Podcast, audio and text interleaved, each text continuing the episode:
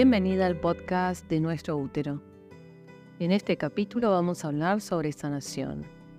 No solo sanación del útero, que es un tema que está bastante de moda, sino sanación de las mujeres en general. Mi nombre es Marcela Tess y soy la creadora de este proyecto, escritora del libro con el mismo nombre. Y te acompaño en este podcast a través de lecturas y comentarios para que transitemos juntas este camino de conciencia de nuestros úteros.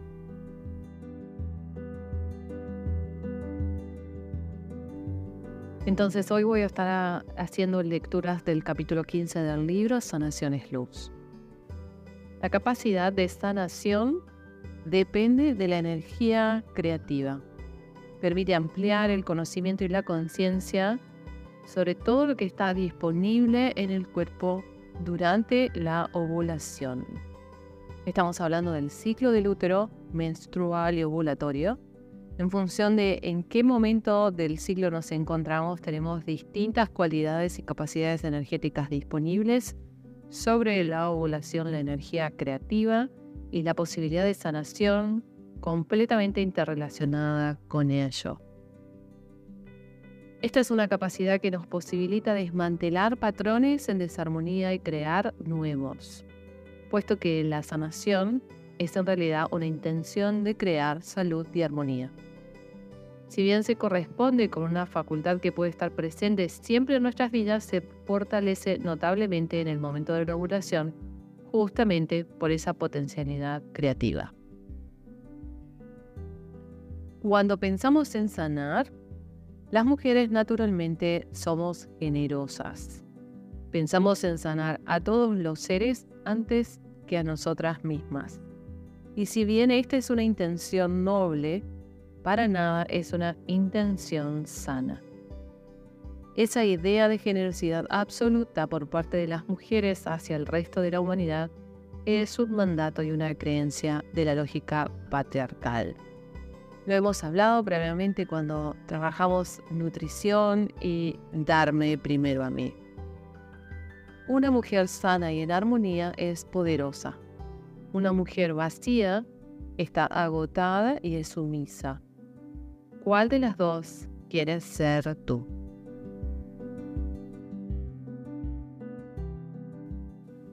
Participa en este capítulo del podcast una de nuestras lectoras y practicantes cercanas de nuestra comunidad, Maricel, que vive en Argentina y que a continuación nos va a compartir una lectura que ella eligió de este capítulo del libro Sanación es Luz. El cuerpo femenino y su capacidad natural de sanar.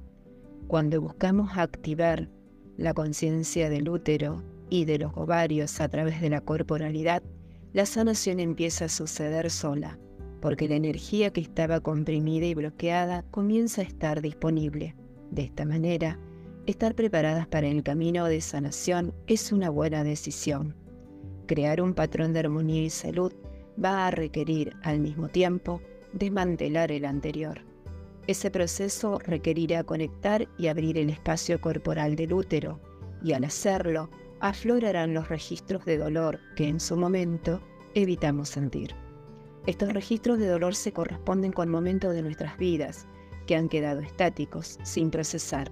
La única forma de sanarlo es transitando el dolor, permitiéndonos sentirlo.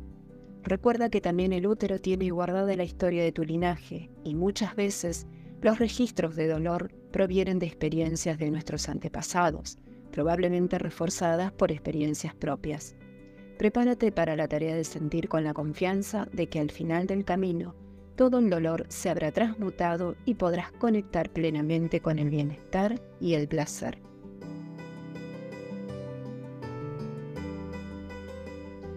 Ah, este párrafo lo elegí porque en mi búsqueda de sanación de mi útero ante las irregularidades del ciclo, eh, algunas prácticas quirúrgicas y, y ante el enojo de no poder ser madre, descubrí en este libro, podría decir, una medicina diferente a la convencional. Una medicina que me mostró y enseñó un camino de sanación que ayuda a sentir al útero en el cuerpo y, y darle un lugar valioso más allá de ser o no madre. En estos momentos estoy, podría decir, en un proceso de comprender y aceptar muchas situaciones de mi vida personal, porque al tomar conciencia de ellas, aunque sean dolorosas algunas, entendí que también son parte de, mi linaje y que son posibles de sanar siempre que, estemos dispuestas al cambio y, y a su vez conectar con el bienestar de nuestra integridad e integralidad de nuestro ser.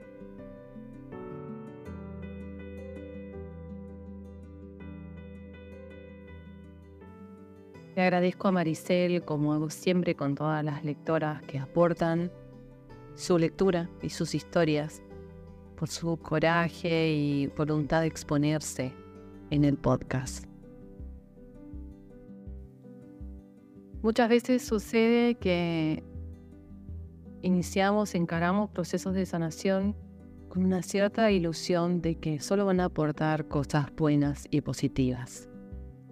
Y en realidad no solo que requieren trabajo, continuidad, determinación, voluntad, sino que también van a traer a la presencia cuestionamientos y emociones y creencias y pensamientos que no es que entorpecen, pero son parte del camino de sanación.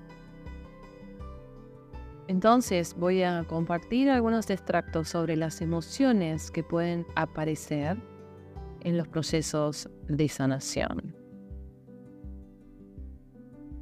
Crear un patrón de armonía que atraviese tu linaje requerirá que traspases resistencias. Ponerte en primer lugar y dedicar tiempo a tu trabajo de sanación puede llegar a ser criticado por otras mujeres que aún se encuentran imbuidas en la conciencia del patriarcado o en el espacio de riesgo o dolor que cada uno le toque transitar. Esas mujeres pueden ser las más cercanas a ti, incluso las de tu propia familia. Pueden sentir que tu sanación es un cuestionamiento hacia sus formas o también una traición. La culpa y el miedo aparecen entonces sin ser llamados, se disfrazan del no puedo. Evitamos avanzar en el camino de despertar para no generar esos cuestionamientos. Trascender las creencias y los traumas instaurados en el linaje no es trabajo fácil, requiere de valentía y tenacidad. Debe predominar tu intuición y tu sentir por encima del mandato, sin permitir que estas emociones se conviertan en una excusa. Comprendemos a la vez que la sanación implica un cambio todo cambio conlleva algo antiguo que se desvanece. Por lo tanto, la sanación implica momentos de duelo. El duelo por esa parte de ti que ya no existirá es un maravilloso duelo, pero aún así se siente con pena y aflicción. El redireccionamiento energético que hacemos para sanar también requiere recursos internos. Usamos energía para cambiar la energía, además de conciencia activa y voluntad. La sanación puede entonces traernos mucho cansancio y desánimo. No está mal detenerse en el camino y regenerar, juntar nuevas fuerzas y un tiempo más adelante continuar. A veces tenemos esta sensación de que si frenamos es un fracaso. Pero es interesante comprender que el proceso puede ser pausado. La sanación abrirá espacios corporales con registros emocionales bloqueados. Podemos encontrarlos con prácticamente todo. Aquí lo importante es aprender a desidentificarse de lo que aparece para poderlo sanar.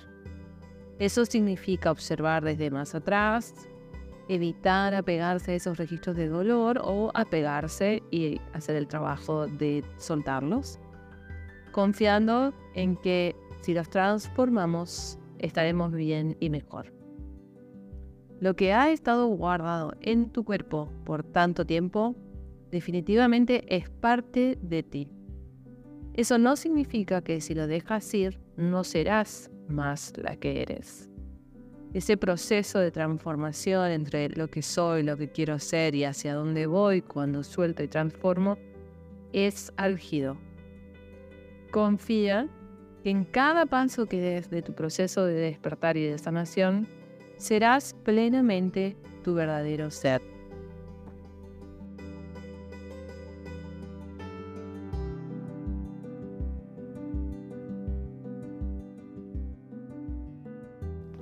Pero dolor no es sufrimiento.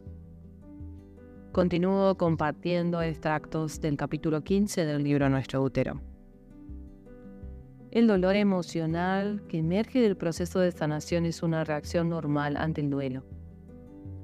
Ese duelo puede ser actual respecto al cambio que estás realizando y también puede ser pasado en relación a las memorias que se despiertan en el útero a partir de la sanación. Todos los registros dolorosos del útero están de una u otra manera relacionados con la pérdida. La pérdida de descendencia, cuando has tenido abortos o muertes de hijos. La pérdida de soberanía, cuando has tenido abusos, momentos en los que no has podido defenderte o estar en tu valor. Y la pérdida de ti misma, simbólica sobre todo a través de la sumisión y del acomodarte y encajar a las pertenencias y en el deber ser. Cuando nos apropiamos de ese dolor y eso nos define, creamos sufrimiento.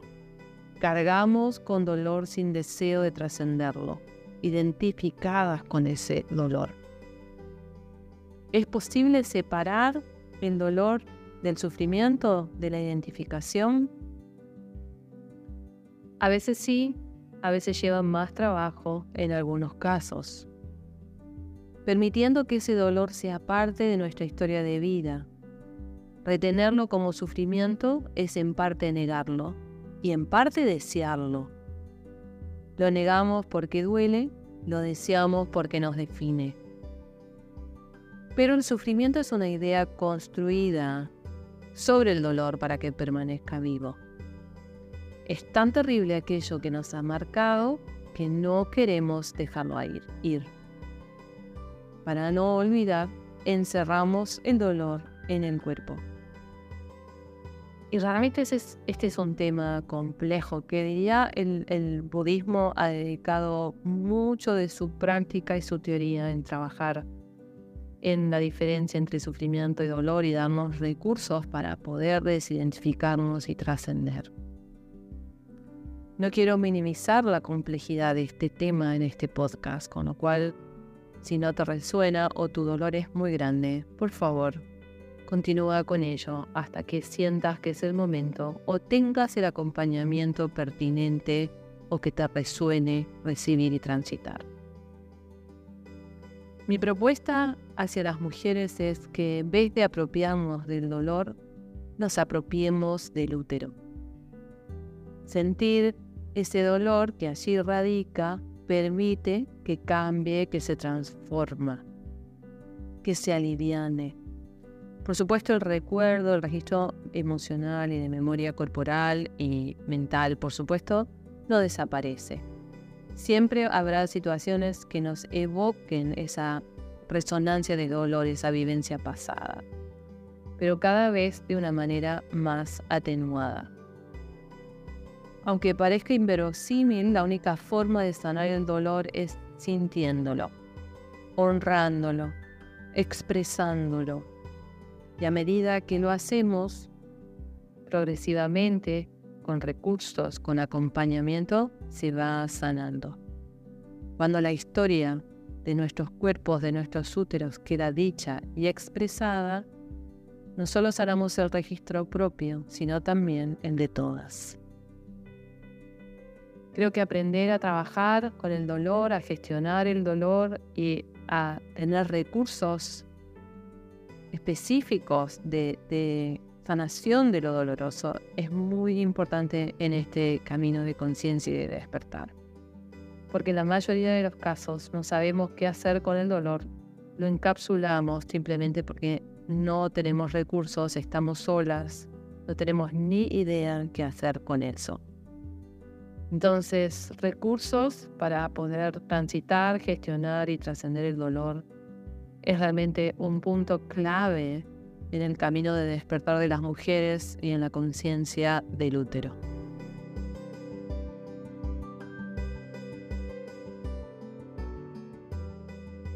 Quiero cerrar este capítulo con esta nota más positiva. Rebalsa de luz para luego dar luz. Cuando tu útero se encuentra lleno de luz, tu hogar se llenará de luz sin ningún esfuerzo de tu parte. Si tú estás en armonía y feliz, tu familia estará bien y feliz.